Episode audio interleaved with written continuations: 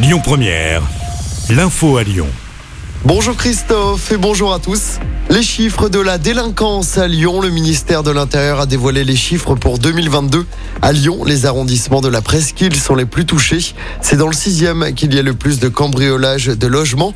Pour les coups et blessures volontaires, ce sont de nouveau les premiers et deuxième arrondissements qui sont les plus affectés, avec des taux deux fois plus élevés que la moyenne lyonnaise.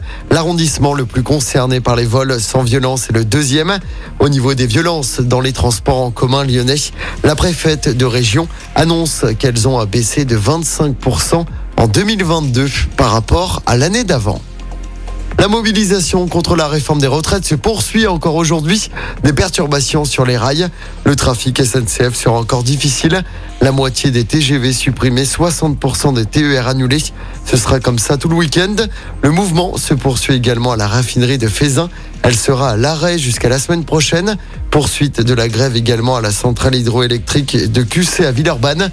L'intersyndicale du Rhône appelle à une manifestation demain après-midi à Lyon. Le cortège partira à 14h de Jean Masset, direction les Brotteaux dans le 6e. Une autre grande manifestation est prévue la semaine prochaine. Ce sera mercredi. Dans l'actualité locale également, une jeune femme de 24 ans hospitalisée dans un état grave après avoir chuté du quatrième étage. Ça s'est passé à mercredi soir à Villeurbanne. Selon les premiers éléments, la victime se serait défenestrée dans un contexte de séparation après une dispute avec son compagnon âgé de 30 ans. Ce dernier a été placé en garde à vue. Le pronostic vital de la victime n'est plus engagé. 9 ans de prison pour viol, c'est la peine prononcée à l'encontre de l'ancien président du club de foot de Bellecour-Perrache. La victime était un Guinéen de 16 ans. Les faits remonteraient à l'été 2019. L'accusé clame toujours son innocence. Il a fait appel du verdict. Et puis mauvaise nouvelle hein, pour les Lyonnais, il n'y aura pas de piscine éphémère l'été prochain à Lyon. L'annonce a été faite hier par l'adjointe au sport de la ville de Lyon lors du conseil municipal. La municipalité ne donne pas plus d'explications. Pour rappel, l'année dernière, des piscines éphémères étaient installées au parc de la Tête d'Or et à Gerland.